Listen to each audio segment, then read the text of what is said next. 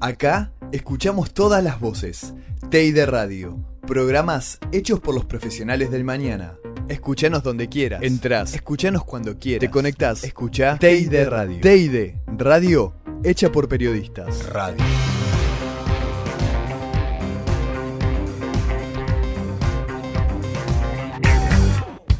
Información, historias, entrevistas.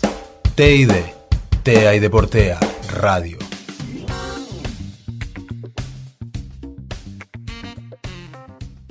Bueno, bienvenidos a este especial de TEI de Radio por los 100 años de vida de la radio que estamos haciendo aquí en nuestra emisora. Y hoy seguimos con este ciclo de entrevistas, justamente entrevistando a personalidades de la radio, gente con mucha trayectoria y que realmente es un gusto tener la chance de poder entrevistar. Antes de pasar al entrevistado, quiero saludar a mis compañeros, León Boto, Mondo Gasparotto, decirles buenas tardes y hacer referencia sobre el invitado que tenemos hoy, ¿no, muchachos? Porque somos sub 50, recién lo comentábamos con él fuera de aire, ¿Y quién no escuchó alguna vez la publicidad de ABH Video cuando existían los videocassettes? Hoy parece que estamos hablando de la época de los dinosaurios, realmente. Y escuchábamos como primera cosa la voz del entrevistado, ¿no? Que hablaba justamente de la publicidad del video y de ir en contra de la piratería. ¿Cómo andan, muchachos? León Mondo, ¿cómo les va?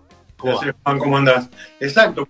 Justamente hoy, eh, además de charlar con una persona que le gusta mucho la radio, que bueno, esa parte del locutor y que transitó buena parte de su vida atrás de un micrófono, tenemos la posibilidad de hablar con una persona que la escuchamos un montón de veces en distintos ámbitos y que por ahí decimos, ¿quién es? Y dice, ah, sí, yo lo escuché.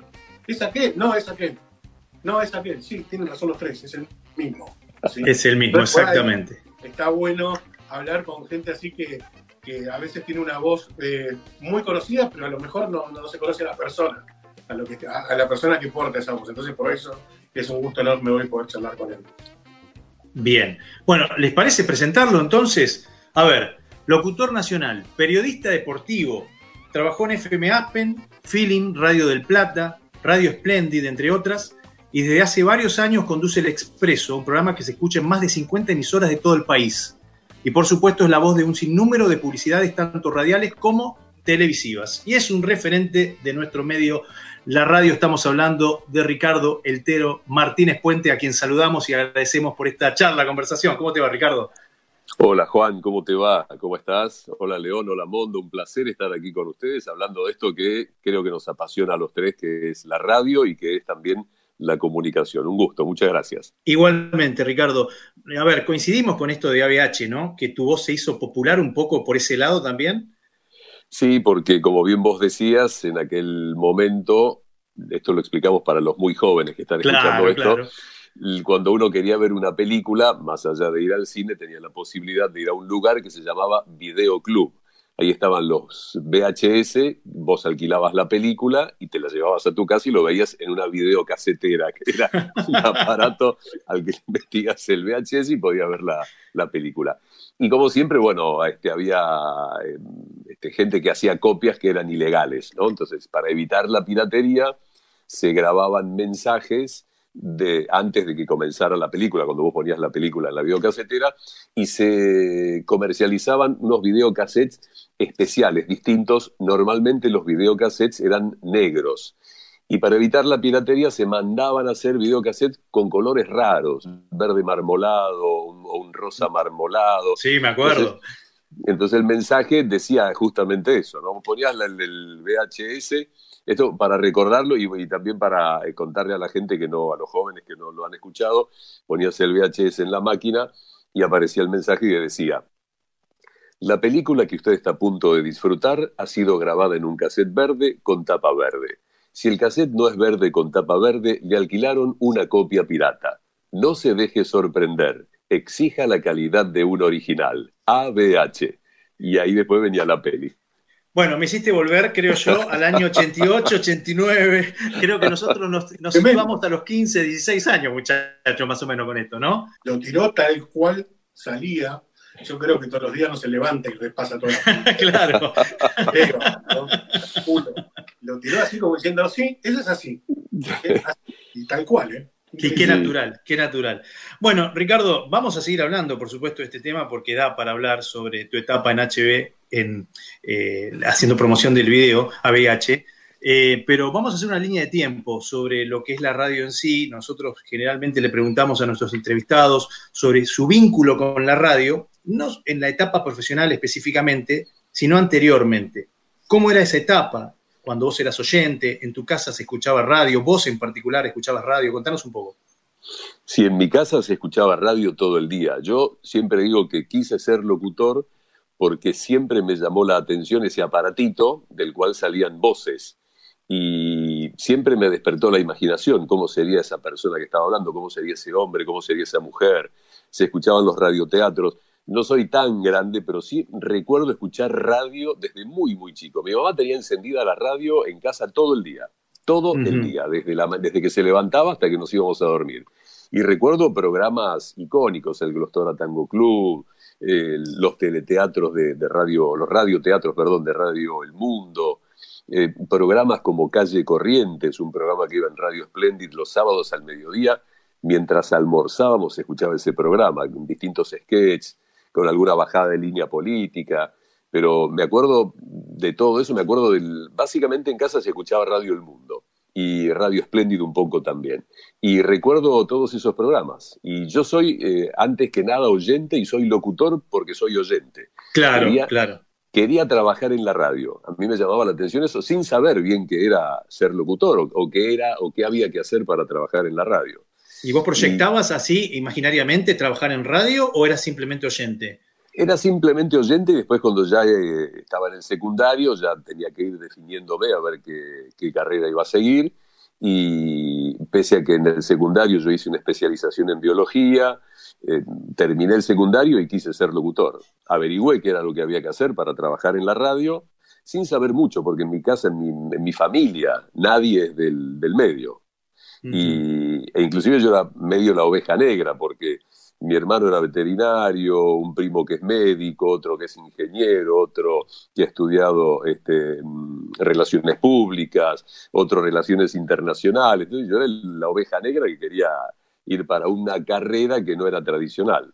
Claro, porque además vos terminaste la secundaria que se especializaba en ciencias biológicas, si yo no recuerdo mal, y de repente decidiste hacer una carrera que nada que ver, o sea, te fuiste por una de comunicación y hacia la locución y además hacia el periodismo deportivo.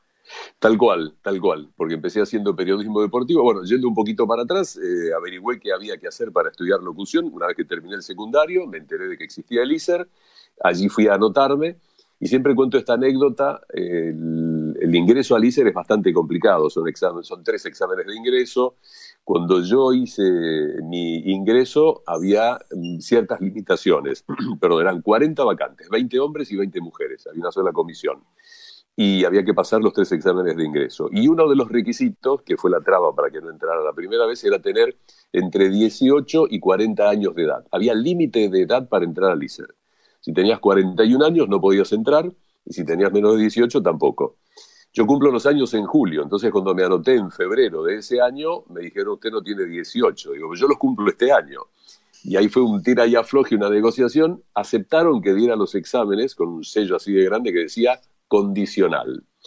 El primer examen lo paso, el test cultural lo paso y el otro saco una buena nota. Saqué casi 7 y 7,65, una cosa así.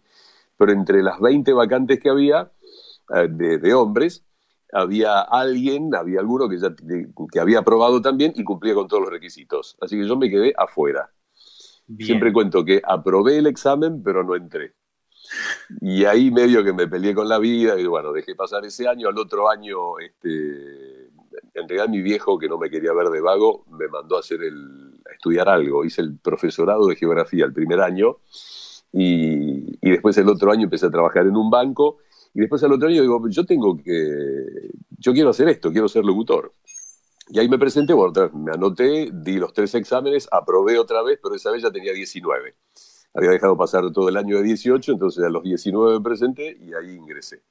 Y ahí hice la carrera. Y empecé a hacer periodismo deportivo porque un compañero mío de, de LICER, Alberto Muney, trabajaba con Gillo Arangio, uno de los relatores de fútbol de aquella época. Alberto Muney, que eh, hoy creo que está jefe de prensa bursátil, ¿puede ser? Sí, se jubiló. Hasta, ah, se jubiló.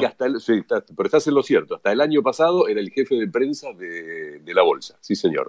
El mismo, hablamos del mismo. y yo había hecho algunas colaboraciones en algunos medios así eh, un poco irrelevantes, entonces me lleva a trabajar con, con Gillo Arangio. Y empiezo haciendo periodismo deportivo oral. Después enganché, como pasa siempre con, el periodismo, un kiosco acá, otro allá, trabajaba en la prensa, escribía en la prensa, escribía en La Razón, una revista especializada de rugby, TRAI, mientras hacía la, carrera de locución. Y una vez que me recibo de locutor, trabajé un par de años más como periodista deportivo y después dejé porque afortunadamente tenía trabajo como locutor, se me superponían los días, las horas, así que, que dejé. Igual seguí siendo socio del Círculo Periodista Deportivo, ya soy socio vitalicio, y es una, institución que, quiero mucho porque me recibió cuando yo empecé a hacer mis primeras este, colaboraciones como periodista. Bien, ahora vamos a seguir profundizando sobre tu carrera que es muy interesante. Sinceramente, yo no sé si todo el mundo sabe que eras periodista deportivo. Este, yo te, creo que todo el mundo te ubica más como locutor, pero vamos a seguir charlando. Voy a abrir juego a mis compañeros también para que te pregunten, porque la verdad creo que eh, se nos va a ir larga la nota, Tero, me da la impresión. un placer, para mí tengo tiempo, así que es un gusto. Escuchando los vivos y viendo los vivos que haces con Marita Monteleone en esta época pandémica, Ahí me enteré por qué te decían Telo. Nada que ver con lo que yo pensaba, ¿eh? ¿Ah, sí? ¿Por qué qué pensaba? Digo, le habrán puesto Telo porque viene de una derivación de algo. Viste que a veces muchos apodos eh, van mutando y van derivando, porque te dicen de una forma, después se transforma en otra, después en otra, hasta que queda. Y digo, debe venir por ese lado. Claro. Me enteré escuchando el mismo. sí. Y yo lo desmiento siempre. Me decían que tenía las patas de tero, patas flacas. Lo desmiento totalmente. Siempre hice deporte. Y, este, pero me pareció un apodo súper simpático y eh, lindo. Y es más, es un apodo que me pusieron en el medio una vez recibido de locutor. Fue cuando empiezo a trabajar en Radio del Plata yo me recibí en diciembre del 78 y en marzo del 79, y ahí en ese, en ese verano trabajé, hice turnos por todas las radios, este, eh, que es lo que hacemos todos los locutores cuando nos recibimos, vamos a las radios a, ver si hay algún turno para cubrir en las vacaciones de, los locutores estables. Y este, me había presentado también en, Radio del Plata. Y empiezo a trabajar en marzo, bueno, y para mayo más o menos hice un partido de fútbol en el campo que tenía Julio Cepeda, que era el productor general de la radio. Y después del partido, perdimos nosotros, los de la radio, las cargadas, ustedes que son unos troncos, que esto, que lo otro, en el asado posterior. Y nuestro director técnico, buscando una defensa para nosotros, dice: ¿Qué querés? ¿Cómo no vamos a perder si aquel no sé qué, aquel otro no sé cuánto? Y este otro, señalando a mí, con esas patas de tero no paró una pelota. Y ahí me quedó. A partir de ahí me quedó el tero. Eso fue en los comienzos de, mi carrera, así que prácticamente el apodo también nació con, con mi carrera de locutor. Bien. Ahora, estábamos hablando recién de tu etapa de periodista deportivo, antes de llegar a ser locutor. A ver, hagamos un poco de memoria esta línea de tiempo. ¿Esto en qué época fue cuando empezaste como periodista deportivo a trabajar? Yo empecé en junio de 1976. Yo ingresé en el ISER en marzo del 76 y en junio más o menos, Alberto, ya teníamos este, cierta confianza y cierta amistad ahí por ser compañeros de carrera, me lleva a trabajar. Y yo empecé a cubrir lo que en aquella época eran los deportes raros. Cubría rugby, tenis, polo. Me acuerdo de cubrir el Mundial de Esgrima del 77 que se hizo acá en Argentina. Pero para pero estaba solo cubriendo y prácticamente había poco periodismo, ¿no? Bueno, en, el rugby había bastante. Vos sabés que después muchos de ellos este, los he visto después. Eh, el rugby se cubría bastante para los diarios, la prensa, La Razón, en la sexta, este, tenían todos los resultados de rugby, un pequeño comentario cada partido, la prensa cubría, La Nación también, había una revista especializada, la, famosa era Rugby 15, yo trabajé en la otra que se llamaba Try. Y sí, tenis, este, sí, poco, Polo, bueno, se jugaba el abierto siempre y yo aparecía ahí desde eh, el teléfono. Yo esto lo comento porque la gente, los chicos generalmente piensan que uno nació con el teléfono celular. En aquella época conseguir una comunicación con un teléfono era una odisea. Pero había ciertos lugares que tenían una sala de prensa o algo preparado como sala de prensa y un teléfono o dos teléfonos, porque tampoco había líneas de teléfono fija, era un lío. Y entonces ahí te prestaban un teléfono, llamabas al diario, pasabas la información o te comunicabas con la radio y, salías al aire en la transmisión del, fútbol. ¿Y con el fútbol cómo te llevabas en general? Bien, porque te había llevado para estos deportes, pero por ahí no sé, ¿te gustaba el fútbol en particular? Sí, sí, me gustaba. Lo que pasa es que tenía un equipo impresionante. Estaba Alberto Muney, Nelson Castro, Gustavo Lisi, Ricardo. Ahora eran todos unos nenes este, importantes periodísticamente hablando. Y, Muney era hincha de Platense, si yo no me acuerdo mal, ¿no? ¿Yo? Alberto Muney, ¿no era hincha de Platense? Mira, buena pregunta, ¿eh? ¿Sabes que no Yo estoy casi seguro porque me acuerdo que, mira, en una época, esto le contamos a la gente porque son cosas que ya quedaron hace bastante tiempo sucedieron. Él eh, participaba del programa que hacía Juan Carlos Altavista, Minguito, ¿te acordás? Sí, señor. Este, con Riverito y demás y me acuerdo que lo cargaban por ser hincha de Platense. Por eso lo relaciono, digo, deben ser todos, este, no digo fanáticos, o sí, tal vez del fútbol, ¿no? En general, todo ese grupo, digo. Sí, sí, eran todos muy, muy este, futboleros y, con mucha base periodística. El comentarista del equipo era Hernán Ceres, que era el presidente del Círculo de Periodistas Deportivos, y después había otros periodistas que tenían colaboraciones en distintos deportes.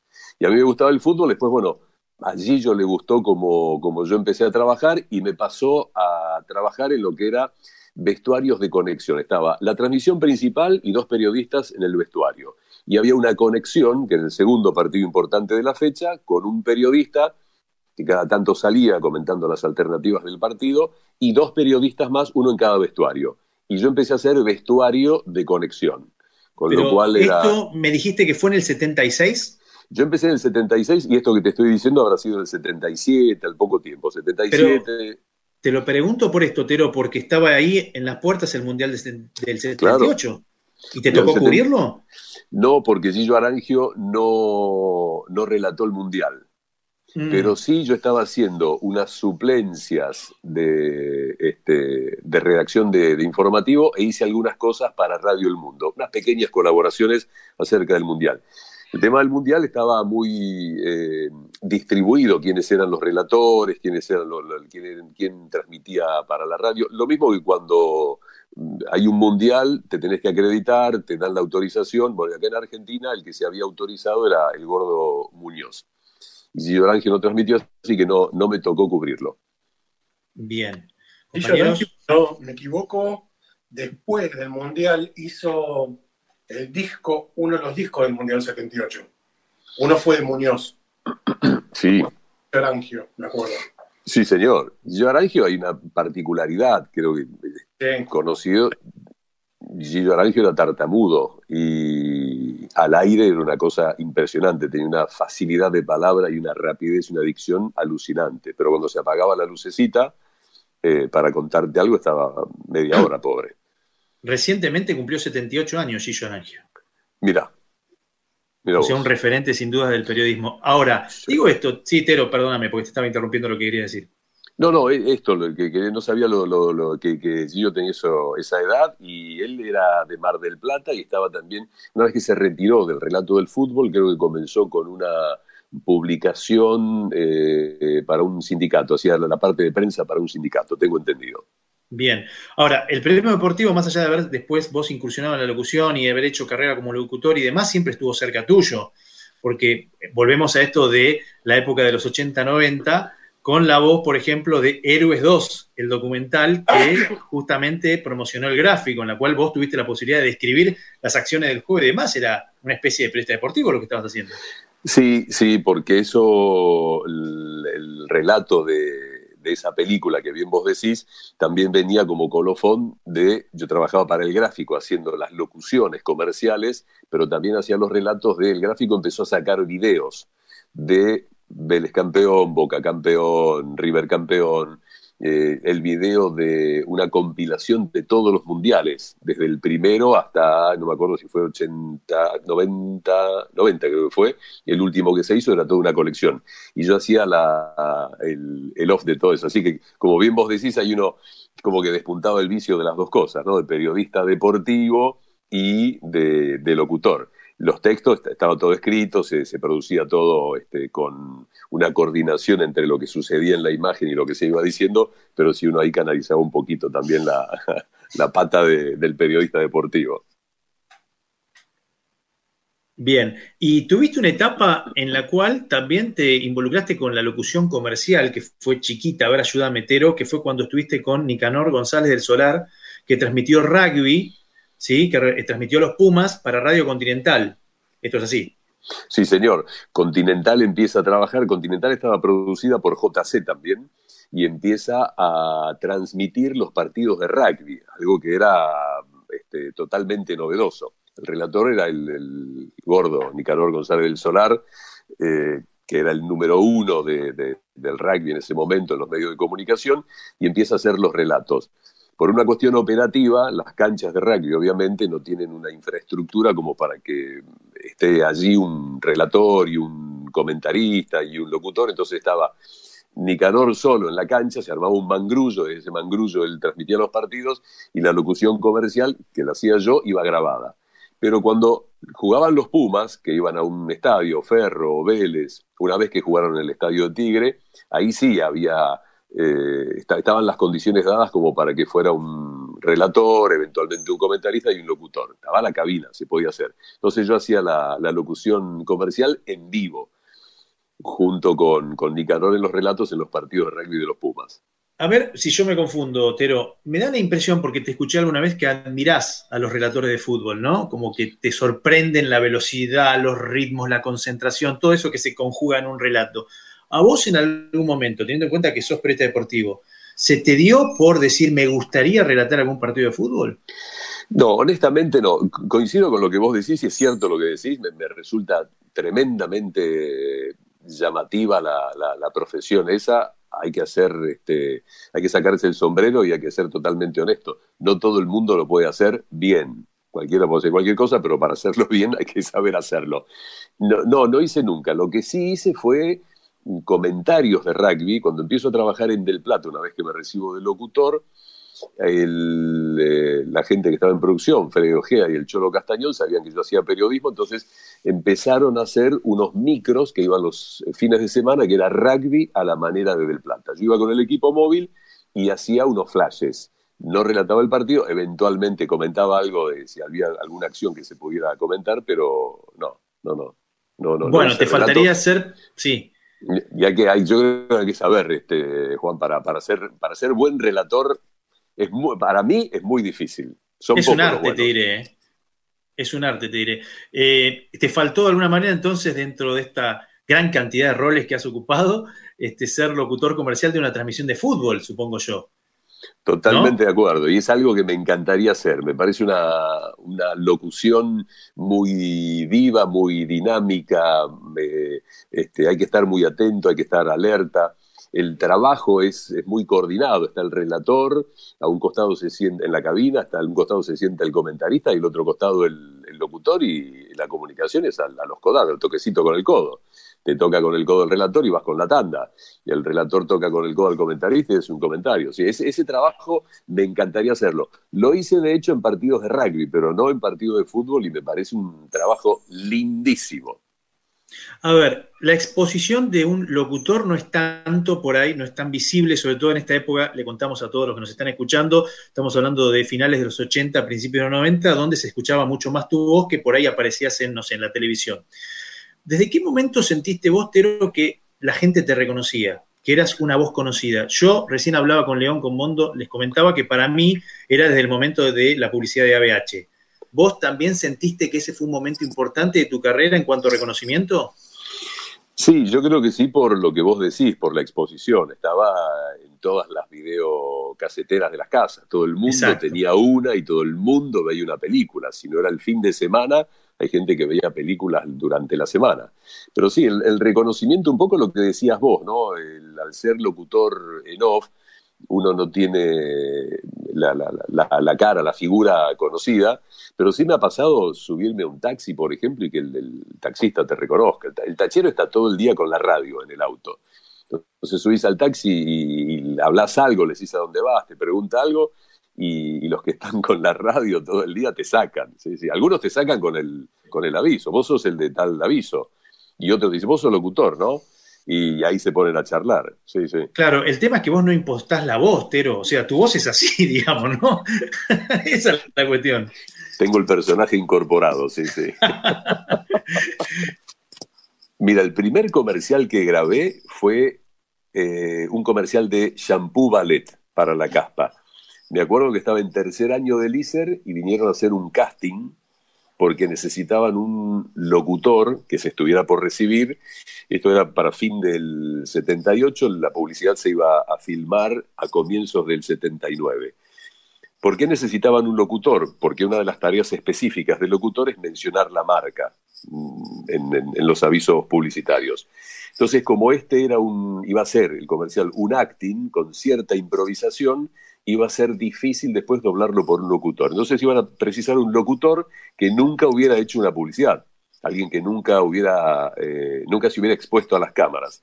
Ahí firmé un contrato, yo me acuerdo fue mi primer contrato, por un año de exclusividad, no podía hacer ningún comercial de la competencia ni aparecer a cámara con ninguna cosa de la competencia. Y bueno, quedé en el casting porque precisaban un flaquito de bigote, buscaban este fue una campaña que había un señor de unos 50 años, una mujer de unos 30 y pico y un jovencito de, bigotes que estuviera parado en un... El, comercial era si estaba parado en un kiosco comprando algo y se me acercaba alguien y me preguntaba si conocía Shampoo Ballet. Yo tenía que decir que sí, que lo usaba, que este otro, me dio un diálogo y ahí quedaba. Entonces era como un testimonial. Ese fue mi primer comercial, la primera publicidad que grabé habiéndome recibido de locutor.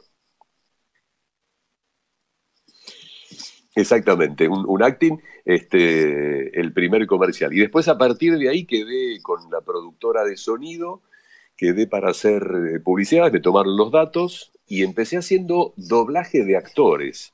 Me acuerdo que hice también toda una campaña de Gillette, que lo doblé a Adrián Guío, el actor Adrián Guío, durante mucho tiempo, una campaña bastante grande, afortunadamente.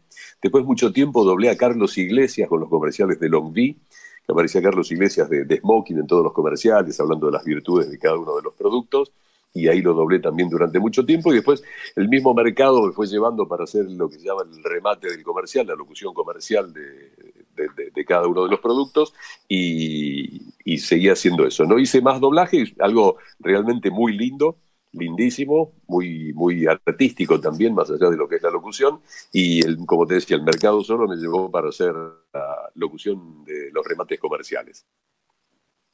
Sos entrenador en oratoria, ¿no? Ya, ya te permito, León, que también preguntes, Mondo, este, pero decía, también te especializás en eso.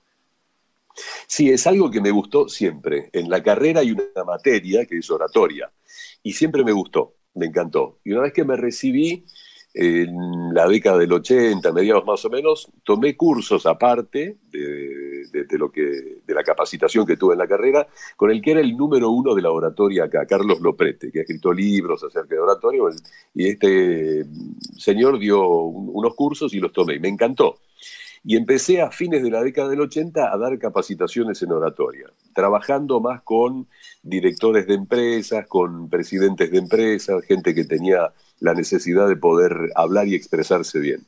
Después me seguí capacitando, haciendo PNL, y desde hace un tiempo trabajo también, como dicen los de marketing, ¿no? Abrí otra unidad de negocio de la, y doy clases de oratoria y de lenguaje gestual, lenguaje verbal, para eh, agencias de prensa. Cuando la agencia de prensa tiene un trabajo con su cliente para que lo capacita para el media training, yo les doy oratoria antes. Tengo armado un PowerPoint con todo lo que hay que hacer y lo que no hay que hacer para que lo que vayas a comunicar le llegue al público, que puede ser uno o cinco mil.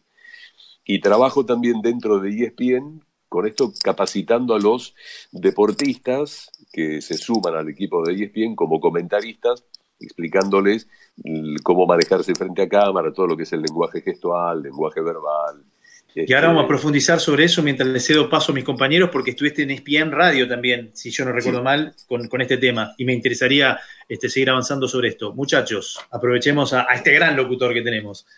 Y de hecho también le sumaste la parte de coaching, ¿no? Escuché por ahí. Claro, es todo el coaching en lo vinculado a lo que es la, comunicación, León, todo lo que es este, lenguaje gestual, lenguaje verbal. Eh, es un coaching completo, ¿no? Desde cómo moverse, cómo pararse, cómo armar un concepto, cuando tengo que hacer una entrevista, qué es lo que tengo que buscar en la entrevista. Eh, no es lo mismo una entrevista a un no sé, un corredor de MotoGP, por ejemplo, que terminó la carrera recién, que le pregunto, y otra cosa es tener esa misma persona en un estudio haciendo un raconto de su vida. Es, ver cómo oriento las preguntas, cómo las formulo. Eh, todo, todo, eso sería un coaching así general con este, los que son los eh, deportistas que se suman al equipo para ser comentaristas. Bien, bien. Incluso es un momento eh, por ahí en el que estamos que tanto para incorporar como para poder este, dar este, todo tipo de, de curso, bienvenido sea en estos momentos. Sí, sí, tal cual. De hecho, bueno, lo estoy haciendo. Todo lo que es el coaching de ESPN se siguió haciendo a partir de, marzo, cuando no se, dejó de ir allí a la, sede de, de, ESPN, allí en Becar, y eh, se siguió trabajando a través de, bueno, todas estas plataformas o todos estos medios que hay, Google Meet, eh, Zoom, eh, este, Skype, bueno, Skype ya estaba de antes, WhatsApp, así que se siguió trabajando con esto de, de, esta manera. Y este rol en ESPN Radio, que ya lamentablemente no está más, la emisora, pero digo, a ver, ¿en qué consistía puntualmente dentro de lo que es el medio, el lenguaje radiofónico? Bueno, un poco explicar a, los periodistas que empezaron a trabajar allí y algunos deportistas que empezaron a hacer comentarios allí, lo que es el lenguaje radial. Si nosotros tenemos en cuenta que cuando transmitimos algo de ese 100% de lo que comunicamos cuando estamos a cámara o en vivo frente a alguien, se, desglosa aproximadamente de esta manera. El 55% es el lenguaje gestual, el 38% lo comunica la voz y el 7% es el mensaje. Ahora, cuando estoy en radio, el 100% es la voz. Entonces, a través de la voz, yo tengo que primero hablar claro. Eh, la capacitación eh, abarcaba desde cómo hablar y después técnicamente lo que tenía que hacer en una radio. Cosas, verdades de perogrullo, que para mucha gente son conocidas, pero para otros no. Cómo hablarle al micrófono, cómo ponerme un auricular, cómo hablar el, lenguaje de la radio con el operador, todo ese tipo de cosas. Y después, bueno, cómo hablar, cómo armar un concepto, cómo... Y ser descriptivos, teniendo en cuenta que acá no hay imagen, ¿no? Exactamente, exactamente eso. Cómo hacer un comentario de un partido en la radio no es lo mismo que hacer un comentario de un partido de fútbol o de lo que fuera en la televisión. En la televisión la voz es el complemento que acompaña a la imagen y en la radio es todo como bien vos decís, este, para describir algo tenés que describir todo completamente porque eh, la persona que te está escuchando no, no, está viendo nada. Por eso yo digo que la radio, cuando uno hace un comentario así en la radio, pasa el, el trabajo del que está en la radio es el siguiente, convertir este medio auditivo en un medio visual. Yo te tengo que mostrar a vos a través de lo que te estoy diciendo, la imagen de lo que yo estoy viendo y cómo te lo tengo que transmitir a vos. ¿Y vas notando los cambios vos, Tero, cuando, por ejemplo, escuchaste a algún periodista que se expresaba de una forma y que en base a todos estos consejos, sugerencias y demás, vos notaste modificaciones? Sí, sí, sí. Es, como todo, ¿no? Eh, hay gente que eh, lo capta enseguida, lo puede aplicar enseguida y hay gente que tarda un poquito más. Pero sí, la mayoría, te diría el 99%, se, este, es como que se desayunaba con ciertas cosas, pero las aplicaba enseguida. Convengamos que esto también es un poco, por eso yo hice una capacitación en, en PNL y coaching sistémico, que son herramientas como para poder trabajar con cada uno de, estos este, deportistas e inclusive periodistas para cada uno de los medios, ¿no? Explicarle lo que es radio. Había muchos periodistas que venían de la gráfica y empezaron a trabajar en televisión. Y de la tele pasaron a la radio. Son tres medios totalmente distintos. Totalmente distintos. Una cosa es la radio, una cosa es la tele y otra cosa es la gráfica. Y, y vos sabés, Tero, discúlpame, acá nos encontramos con ese inconveniente en la escuela muchas veces porque nosotros que damos taller de radio, nos pasa que los alumnos no escuchan radio en muchos casos. Por eso digo, vos comentás esto de que vienen de la gráfica, que vienen de otro medio y que por ahí les cuesta meterse, insertarse en la radio, pero hay otro inconveniente, que las nuevas generaciones tal vez no escuchan tanta radio. Entonces tenés que empezar bien de cero, ¿no? Supongo, no sé cómo ha sido el caso en, esta, en este entrenamiento. Sí, totalmente de acuerdo. Sí, sí, sí. Acá no sucedía tanto esto porque la gente era un grupo etario un poquito más eh, veterano, tal vez, que eh, los chicos, tal vez, que, están en la escuela donde están ustedes. Pero sí, un poco, un poco eso, sí, sí, sí. sí. Ahí notas algo enseguida. Por ejemplo, el que viene de la gráfica le resulta más fácil poder armar un concepto para transmitirlo, porque tiene el ejercicio. Uno que ha pasado. Eso lo dijo Beto Casella una vez. Ah, mira. que viene de la gráfica y que después se dedicó a la televisión y se dedicó a la radio. Como yo vengo de la gráfica también, yo, yo empecé haciendo periodismo simultáneamente en radio y en diario. Y en diario, para los que no saben, vos llegás a la, redacción, cubriste X partido, el jefe de, de, la sección te dice qué partido cubriste tal. Mira así como tiene diagramado el diario y dice, tenés tantas líneas. Y ahora vienen, esto en aquella época, no sé cómo será ahora, en aquella época venía el fotógrafo que había revelado las fotos y te mandaban las dos, tres fotos que iban a publicar para que le pusieras el epígrafe. Entonces vos tenías que armarte en tu cabeza lo que habías visto y describirlo, como digo siempre. Eh, el título, desarrollo y cierre. Entonces tenés que armar eso para poder volcarlo en esa cantidad de líneas que tenés para comentar ese partido. Y eso te da un ejercicio un ejercicio impresionante, porque a veces, como digo yo, el partido era malo y tenés un montón para escribir. Y bueno, ahí tenés que sacar el violín y empezar a escribir cosas coherentes también, no, no decir ninguna, ninguna pavada. Y a veces tenías un partido que era fantástico y tenías muy poco para escribir y tenías que apelar a tu capacidad de síntesis. Ese ejercicio te lo da el, eh, poder escribir y el, y el poder volcar en un espacio X todo lo que vos viste. Entonces, cuando vas a la radio, podés hacer ese, ese, ejercicio, podés, ¿Qué pasa, hablar. ¿Qué pasa también con el relato de fútbol, Tero? O sea, partidos que no son buenos, donde el relator tiene que sacar palabras, descripción, contar lo que sea, contar de que la transmisión no se caiga. Eso creo que tiene que ver también, en las clases con la amplitud de vocabulario que uno tenga. Y yo creo que hay un factor que seguramente vos lo ves más que nunca, este, y en tu trayectoria lo habrás visto, un factor fundamental que es el hábito de la lectura, porque todo eso te va permitiendo incorporar conceptos, palabras, interpretar textos y demás, ¿no? Totalmente de acuerdo, y es una de las cosas que yo siempre recomiendo a, los que estoy coacheando, le digo, al, que noto que le falta vocabulario, digo, lee, lee novelas. La novela, yo siempre recomiendo leer novelas, porque la novela es lo que te da vocabulario. La novela por sí es descriptiva la novela te cuenta cosas, te describe situaciones, te describe lugares, te describe personajes.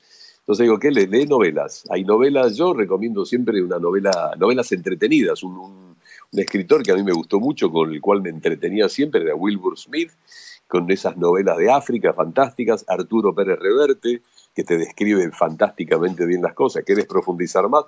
Tenés a Sandor Mara, y que es un tipo que te describe la psicología de las personas. Stefan Zweig también, que es otro tipo que te describe cosas. Entonces, empezás a leer eso, empezás a leer y te vas, eh, te, vas este, cultivando, vas sembrando cosas en la cabeza. Y en algún momento, cuando vos vas a hablar, eso es lo que tenés. Hay un refrán que dice, somos lo que comemos y somos lo que leemos. Depende de lo que leamos, va a ser lo que tengamos en la cabeza. Pero es cierto lo que decís, el trabajo con los eh, periodistas cuando empezaron a trabajar en la radio era explicarles cómo transmitir ciertos conceptos en la radio. Hay un lenguaje radial, obviamente, que es distinto al televisivo. Es totalmente distinto porque la tele está acompañado por imágenes, aparte te están viendo. En la radio no, vos, vos con tu voz sos todo. Sos el mensaje, sos la comunicación, sos la compañía, sos el entretenimiento, todo. Estamos hablando con Ricardo Martínez Puente aquí en TI Radio en esta entrevista conmemorando los 100 años de vida de la radio. Y seguimos preguntando, compañeros, porque la verdad que van surgiendo muchas preguntas a medida que uno lo escucha a Ricardo hablar sobre su trayectoria y sobre su visión que tiene, en este caso, de la oratoria. León Mondo. Antes de ir a hablar del programa del Expreso, el, por ahí preguntarte, Entero, eh, ¿a vos qué voces son las que te suenan o que te por ahí despiertan esas ganas de escuchar radio y de escuchar algún programa o escuchar a alguien? ¿Quién, ¿Quiénes son esas voces? ¿Sean locutores o no? Sí, eh, a mí me llamaban la atención, como te decía este, León, las, grandes voces y siempre me gustaron las voces eh, comerciales, las voces que te vendían cosas, pero también que eran las voces eh, características de los programas. Antes los programas de radio que iban grabados tenían como una historia, tenían un, cuentito, y había grandes voces como Ricardo Jurado, Leopoldo Costa, más acá Ernesto Fritz, eh, Jorge Martínez Conti, que después lo tuve de profesor en el ICER en una materia lindísima que era doblaje de películas, eh, locutores como Jorge Bacari en aquella época, o Anselmo Marini, y después más acá, bueno, la, comunicación, la, manera de, hacer radio fue cambiando, se fue modificando y hubo muy buenas voces también que eran súper súper agradables cuando uno tenía que escuchar un programa de radio. Este, de aquella época también. En aquella época se mezclaba bastante lo que era el locutor con el conductor periodista, ¿no? Estaba Enrique Alejandro Mancini. Em, que tenía muy buena voz también, ¿no? una voz impresionante y tenía una locutora impresionante que trabajaba siempre con él, a, cuanta radio iba, que era Norma Cairús. Y las voces femeninas con Betty Elizalde, que para mí era la número uno. Betty Elizalde era la número uno. Eh, estaba Nora Perlema, Isabel, eh, más acá, Estela Montes. Eh, voces femeninas también, este, Elda Córdoba, eh, qué sé yo, toda gente de la década del 70, 80, con unas voces lindísimas, voces eh, este, muy prolijas, muy cuidadas, y no por eso acartonadas. Yo siempre hago la, aclaración que, que ser eh, prolijo, hablar bien, tener buena dicción, no quiere decir que seas estructurado, aburrido, y lo pongo siempre, al, para mí, el número uno de esto, que fue Fernando Peña, con el cual tuve el placer de, hacer colaboraciones en su programa de radio y en sus obras de teatro, y era un tipo que era un defensor acérrimo del hablar bien. Él eh, tenía el desparpajo ese, si, si estaba haciendo una nota con alguien y usaba mal un verbo, lo corregía al aire. Era impresionante. Entonces, por eso digo, tipo más transgresor que, que Fernando Peña, que para mí solo transgresor, pero un creativo, era un genio, era una cosa impresionante, una, una capacidad creadora impresionante. Y este, un tipo que se preocupaba porque la gente hablara bien, y él hablaba bien también. Con esto que quiero decir, si hablas bien no quiere decir que seas aburrido, viejo, acartonado, estructurado, nada, no tiene nada que ver. Son dos cosas distintas. Porque puedes hablar mal y ser totalmente aburrido o, estructurado o acartonado. Justo, perdón, justo que decís o hablas de Fernando, justo con, eh, él compartió momentos así con vos, con Betty Elizalde, que era una de sus preferidas. De hecho, le hizo mucho tiempo grabar separadores del parquímetro. Y también con Martin Bull, que tuvimos la oportunidad de charlar con él hace un tiempo. Y también eran tres voces que eran muy identificadas, muy conocidas, pero que sin embargo él siempre las, las es como si las apoderara dentro de su programa y, darle un, un, espacio, un momento, y eso también es muy, muy importante, ¿no? Sí porque, sí, porque yo creo, León, creo que él era un... Él viene de, creo todos saben, el papá de él era Pepe Peña, que fue periodista. Periodista deportivo. Periodista deportivo, que fue el jefe de prensa de Adidas, y él también se crió en todo ese ámbito. Por eso él, le encantaban dos locutoras, Rina Morán y Beba Viñola, que también la llevó al programa un par de veces, las dos locutoras históricas de Héctor Larrea, dos locutoras fantásticas con un ritmo, un timing impresionante. Y a él le gustaban las buenas voces, y a él le gustaban los locutores y las locutoras. Por eso le encantaba Betty Elizalde, este, le gustaba lo que hacía uno, eh, le gustaba lo que hacía Martin Bullich también. Él, él, él le gustaba, eh, él era un, un, esteta, como se dice, alguien este, fanático por lo estético y por lo bueno y por lo lindo. No por, no por eso era un tipo que estaba este, encorsetado él creaba permanentemente cosas y, se vestía como se vestía y hablaba como hablaba, eh, pero él, la base, la, manera correcta de comunicarse, a él le encantaba. ¿Escuchás radio en la actualidad, Tero? ¿Te gusta la radio o seguís escuchando? Sí, siempre.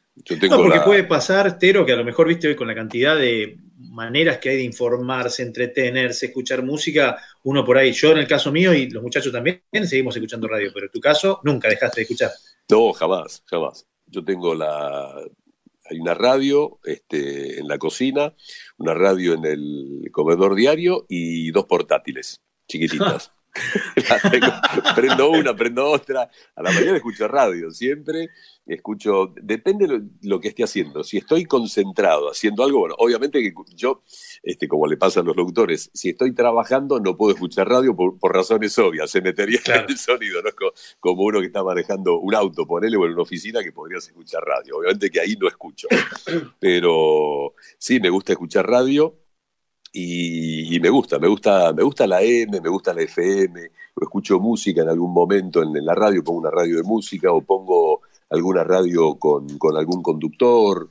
Eh, me gustan, me gustan todas. Escucho bastante, este, no sé, eh, Aspen, FM Tango, eh, La Metro, después, este, no sé, este, Continental, este, Todas, escucho, voy escuchando, porque me gustan, me gusta la radio y escucho radio. ¿Y con qué lenguaje nos encontramos? Vos que ahora nos has comentado que sos entrenador en oratoria, ¿te pones en un, eh, digamos, en un estado crítico de decir, yo no puedo creer lo que estoy escuchando? O de golpe decís, che, la verdad que en tales programas realmente se expresan bien, es la forma que a mí me gusta de escuchar. Bueno, las dos cosas que vos dijiste. ¿Y qué hay más? ¿Quién es el que gana la pulseada en esta lucha? Y depende de lo que escuches, pero sí, yo creo que en aras de esto, lo que estábamos hablando recién, Juan, el, hecho de que hay que ser descontracturado, hay que ser suelto, hay un límite del ser descontracturado y suelto, pasaste a lo chabacano, a lo vulgar y a lo inculto. Y no necesariamente por ser eh, este, por hablar bien, por expresarte bien, por decir las cosas como corresponde, sos acartonado, sos aburrido, sos estructurado. No tiene nada que ver. Eso la gente que todavía no lo entiende. Y hay de todo, hay de todo. Honestamente, si yo estoy haciendo zapping y escucho alguna radio X que hablan mal, la cambio. La cambio. No, no, puedo. Es algo, es algo más fuerte que yo. A mí me, eso me supera y lo cambio. ¿Y crees que hay un cambio generacional en los oyentes? Porque nosotros coincidimos con lo que estás diciendo vos, somos por ahí más de una etapa determinada, por nuestra formación, por nuestra edad y demás, pero los más jóvenes me dan la impresión de que están más acostumbrados a lo desestructurado, a lo informal, a, lo no tan protocolar, por decirlo de una manera, ¿no? Sí, pero hay de todo, ¿eh? y esto es lo que a veces la gente que hace estos medios o no lo entiende o no lo quiere ver. Porque no sé a veces dónde hacen las encuestas para saber si el programa es bueno o no los jóvenes que yo conozco, jóvenes, jóvenes y, jóvenes, a ver, 30, 20, 10 y por ahí, cuando les preguntás, porque me pasa esto, ¿no? Y les pregunto, a ver, este, qué, escuchan en alguna reunión, una cosa así, no es que salga a la calle para encuestar a la gente, pero digo, eh, pregunto y, y, me dicen realmente que los que hablan así no les gustan, que les parecen tontos, por no decir otra cosa, y que lo cambian. Están escuchando música y cuando empiezan a hablarles así, en la radio cambian. Entonces digo, qué detalle este que estás marcando, ¿eh? Porque se escucha mucho, Tero, ese tipo de vocabulario, esa forma de hablar en radio. Por eso te lo pregunto. Exactamente. Por eso digo, tal vez los grupos de, eh, de, encuestas sean distintos, ¿no? Porque yo honestamente, cuando pregunto a algunos chicos, si surge la conversación, insisto, no que esté por la calle haciendo encuestas a, los jóvenes, pero a veces les pregunto, ¿qué opinas de esto? Este otro, no, este tal, eh, la otra tal, cambio. Escucho el tema musical y cambio. Total, hay tanta radio, pongo otro. Cuando se terminó ese tema musical de esa radio, cambio al otro. Y las publicidades, algunas me parecen para giles, y otras, sí, no las entiendo, no le doy bola. Entonces, cuando digo yo, el, la agencia de publicidad o el creativo, el cliente dice, no, hablar así suelto, hablar de una manera. Digo, ¿a quién le estás hablando? ¿Vos crees que te están escuchando cuando hablas así?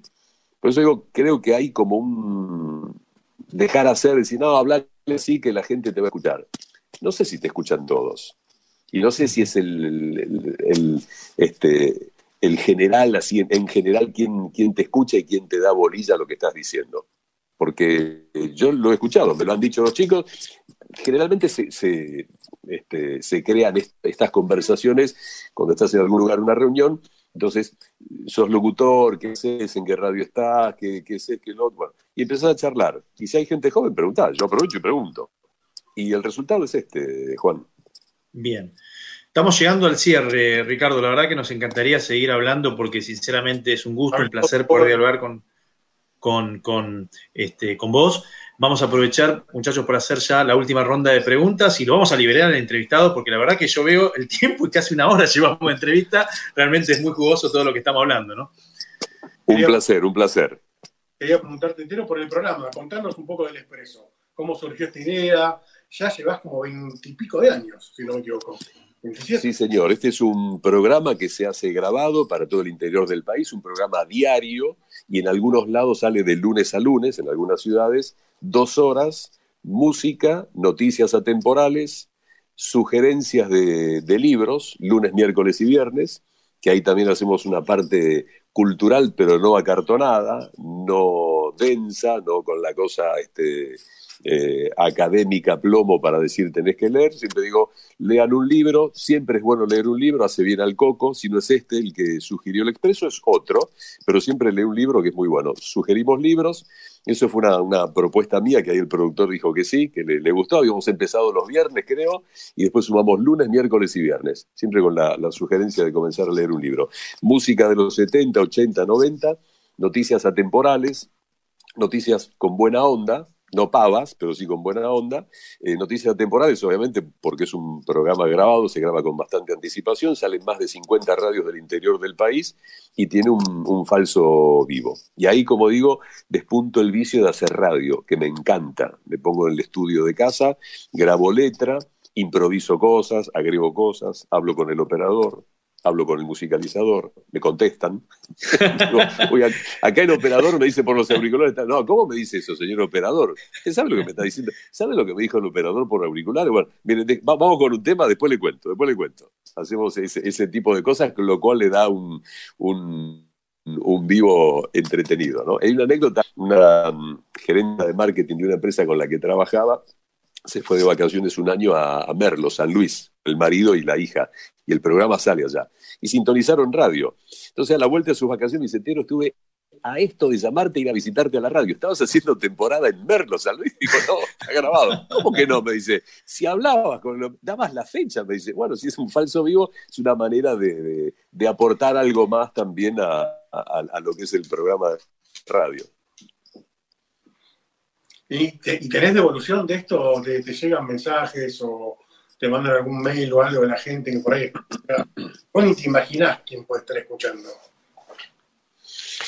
Tal cual, sí, pero lo que vos decís, sí, llegan mensajes, gente que a veces se, conecta y te dice, quiero comprar el expreso, ¿qué hago? Lo derivo al productor, el dueño del programa es el productor, pero saludos de la gente, Sí, sí, sí, llegan, llegan y es lindo. Es más, con este programa ganamos dos premios en el interior, en Córdoba, que se hace una, este, una entrega de premios este, al programa, el premio al programa de interés general en radio. Dos veces lo ganamos en, en años distintos. Así que sí, es una satisfacción, realmente muy, muy, muy lindo. Y vos sabés la sensación que me queda, Tero, que en el interior del país la radio se sigue escuchando de la forma que por ahí la escuchábamos hace un tiempo atrás acá en Buenos Aires, ¿no? Porque la otra vez lo hablaba con ellos, con mis compañeros y muchas veces con alumnos acá, que se cree esa idea de que la radio se está muriendo en capital o en parte de la provincia de Buenos Aires, pero porque centralizamos todo acá. Y en realidad, si vos te abrís al interior del país, la radio sigue teniendo una fuerza. Y ahora después vamos a derivar en otro tema y ahí sí vamos a cerrar la entrevista porque si no, vamos a estar hasta las 12 de la noche y me encanta igual, ¿eh? Pero bueno, tenemos un no, hay, no hay ningún apuro, Juan. Acá estamos para charlar y charlamos de este tema que nos apasiona a todos, que es la radio. sí, ¿y coincidimos con esto de que en el interior del país la radio tiene una fuerza tremenda también? Sí, totalmente. Totalmente, la radio se escucha y mucho, y la radio en ciertos lugares, en el interior profundo, sigue cumpliendo el cometido de lo que fue la radio en su momento. La radio en la Patagonia, por ejemplo, más allá de transmitir los programas que transmitía, tenía los noticieros en horarios fijos, donde el noticiero decía, le avisamos a Juan que en el micro de las seis de la tarde llega su tía, llega su primo, llega el paquete que pidió a Buenos Aires, y te comunica porque el puestero que estaba en el medio de, la Patagonia no tenía, no tiene hoy tampoco otro medio que no sea la radio. La radio sigue cumpliendo esa función. Y con respecto a lo que vos decís, yo creo que la radio va a ser eterna. cuando en la década del 50 apareció la tele, la gente dijo, la radio desaparece, ya está, se fue. No, la radio siguió vivita y coleando. Y es más, la radio, con todo el advenimiento de la tecnología, siguió estando y se metió en otros, en otros medios. Vos tenés televisores hoy, si querés escuchás la radio en el televisor. En la computadora escuchás la radio. En los celulares escuchás la radio. Hay relojes que tienen radio. La radio está en todos lados. La radio se metió en todos lados y la radio sigue estando y va a seguir estando. Es el medio de comunicación por excelencia. Yo tengo esa frase, la radio es el medio de comunicación por excelencia. Estuvo, está y va a seguir estando. O sea que esto va en detrimento de todos aquellos que dicen, uy, pobre radio, entró en una crisis, ¿en qué lugar se ubica? Cada vez hay más radios por streaming, vos te diste cuenta de eso además. Eh, exactamente, pero bueno, y sigue siendo radio. Hay otro medio, sigue siendo radio. Tal vez no haya no, uno no, no, no, no pueda sintonizar la radio en una portátil porque ya la radio va a ser otra cosa, pero la radio en sí, como medio de comunicación, está. Está el streaming, están los, los podcasts, y la radio está. La radio como, como medio está.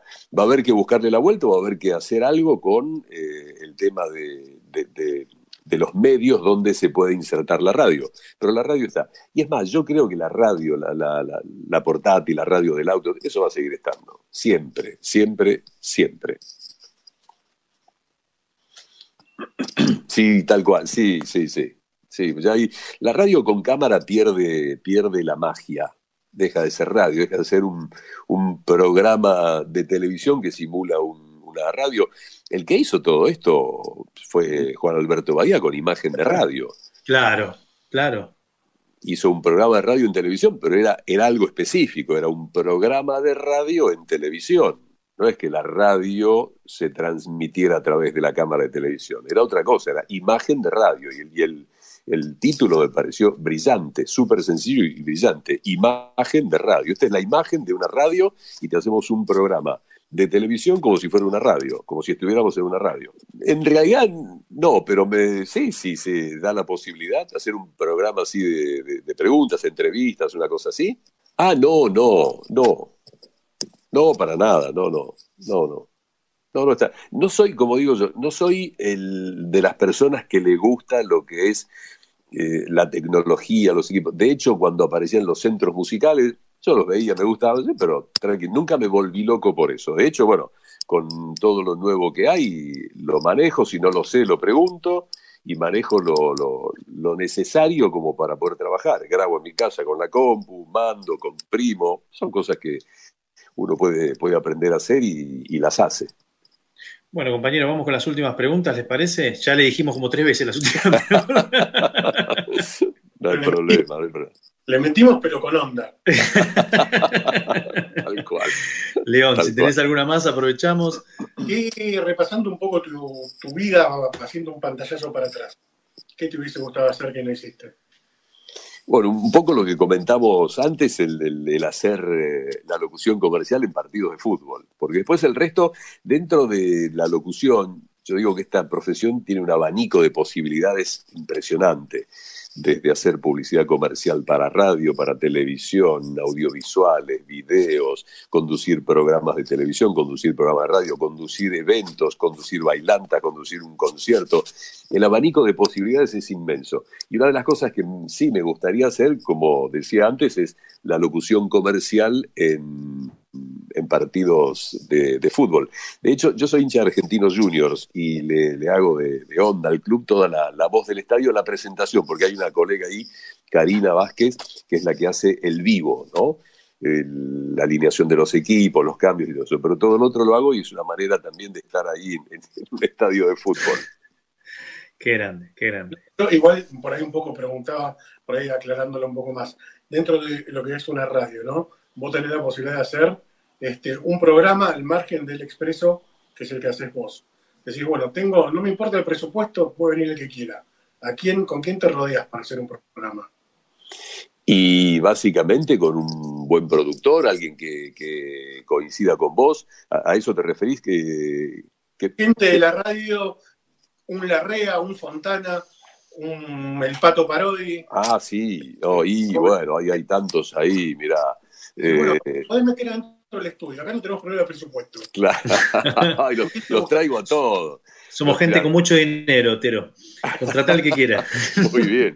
Y pueden ser varios. Entonces, mira, a Larrea, a Fontana, a Fernando Bravo, a Julio Lagos, a este, el que mencionamos antes, este, Mancini, este, Enrique Alejandro Mancini, eh, qué sé yo, todos ellos, son, son próceres de, la conducción de, programas de radio, cada uno con su estilo, cada uno con su profesionalidad, cada uno con su voz tan particular, pero sí, sí, son próceres, próceres totales. Me debo estar olvidando algunos seguramente, pero bueno, eh, con, ellos, si, si la guita da, podemos contratar a todos ellos. Bien, Ricardo. Bueno, última pregunta, la que le hacemos generalmente a nuestros entrevistados, a los referentes de la radio, y está relacionada, por supuesto, con el aniversario de la radio, con los 100 años de vida. ¿Qué lugar ocupa la radio en tu vida, Ricardo? Es la pregunta final que le hacemos a todos los referentes que tenemos la chance de entrevistar.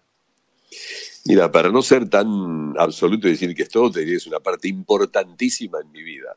Importantísima. La radio en varios sentidos.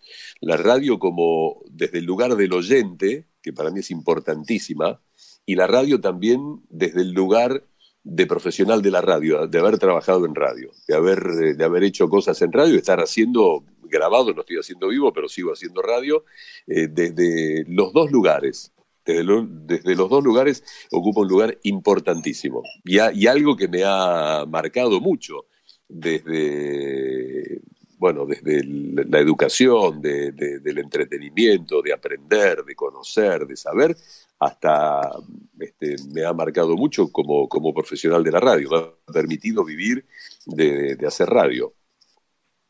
Bien, Ricardo. Bueno, muchachos, nos hemos dado un gustazo realmente. León, Mondo, eh, la verdad que entrevistarlo a Ricardo Martínez Puente para nosotros es un orgullo.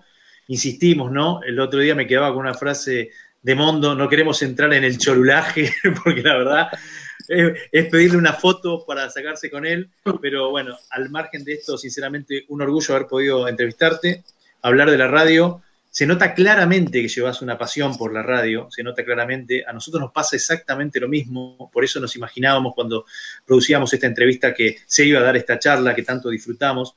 Y bueno, este, sos parte de la vida de la radio. Arrancaste hace mucho tiempo y sos parte de estos 100 años de vida y a nosotros la verdad nos llena de orgullo que gente como vos, que además no te conocemos personalmente, pero se nota que tenés una humanidad bárbara, sos una buena persona, eh, nos, has, atendido de, de gran forma eso lo valoramos un montón y, en nombre de todos los que hacemos TEA y Deportea, de todos los alumnos, las alumnas, muchas gracias y bueno, esperemos que sigan los éxitos porque sos alguien que tiene un ritmo impresionante y no para nunca y la verdad que eso nos pone también contentos.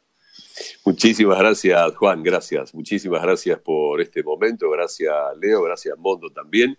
Eh, la pasé fantástico. Creo que cuando se encuentra gente de radio y se pone a hablar de este medio, creo que como vimos decir, tenemos hasta las 12 de la noche hoy, porque podemos seguir mañana y pasado y pasado. Así que para mí fue un gustazo, un enorme placer haber charlado con ustedes. Gracias una vez más por esta posibilidad y estoy a disposición. Muchísimas, muchísimas gracias.